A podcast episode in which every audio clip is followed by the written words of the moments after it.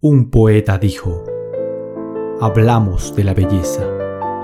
Y él contestó diciendo, ¿Dónde habéis de buscar belleza y cómo habéis de encontrarla a menos que ella sea vuestro camino y vuestro guía?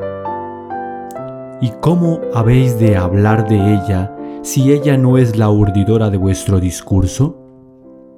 El afligido y el ofendido dicen, la belleza es bondadosa y amable. Es como una madre primeriza que, medio corrida de su gloria, camina entre nosotros. Y el apasionado dice, no, la belleza es algo que está hecho de pujanza y de pavor. Tal como la tempestad que sacude la tierra debajo de nuestros pies y el cielo encima de nuestras cabezas. El hombre cansado y el perezoso dicen, la belleza es un suave murmullo que habla a nuestro espíritu. Su voz llega al silencio de nuestras almas como una lánguida luz que tiembla de miedo ante la sombra. Mas los desvelados dicen, la hemos oído clamar entre los montes, y en sus clamores hay ruido de cascos y batir de alas y rugir de leones. De noche los centinelas de la ciudad dicen, la belleza se asomará con el alba del oriente. Y al mediodía los trabajadores y los caminantes dicen, la hemos visto en las ventanas del ocaso inclinada hacia la tierra. En el invierno, los caminantes sitiados por la nieve dicen, llegará con la primavera, saltando sobre las colinas.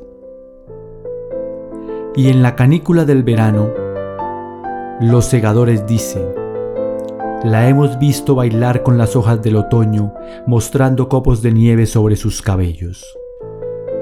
Todas esas cosas las habéis oído decir de la belleza. Pero la verdad es que no habláis de ella, sino de necesidades insatisfechas siendo que la belleza no es una necesidad, sino un éxtasis. No es una boca atormentada por la sed, ni una mano vacía que implora, sino más bien un corazón ardiente y un alma embrujada. No es la imagen que quisierais ver, ni el canto que quisierais oír, sino una imagen que veis con los ojos cerrados y un canto que escucháis con los ojos tapados. No es la savia que corre bajo la arruga de la corteza, ni un ala prendida de una garra. Es más bien un huerto siempre florecido y una multitud de ángeles en un vuelo eterno.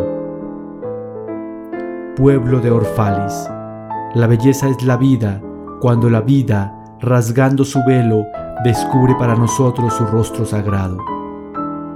Pero vosotros sois la vida y sois el velo.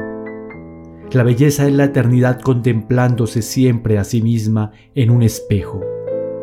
Y vosotros sois la eternidad y sois el espejo.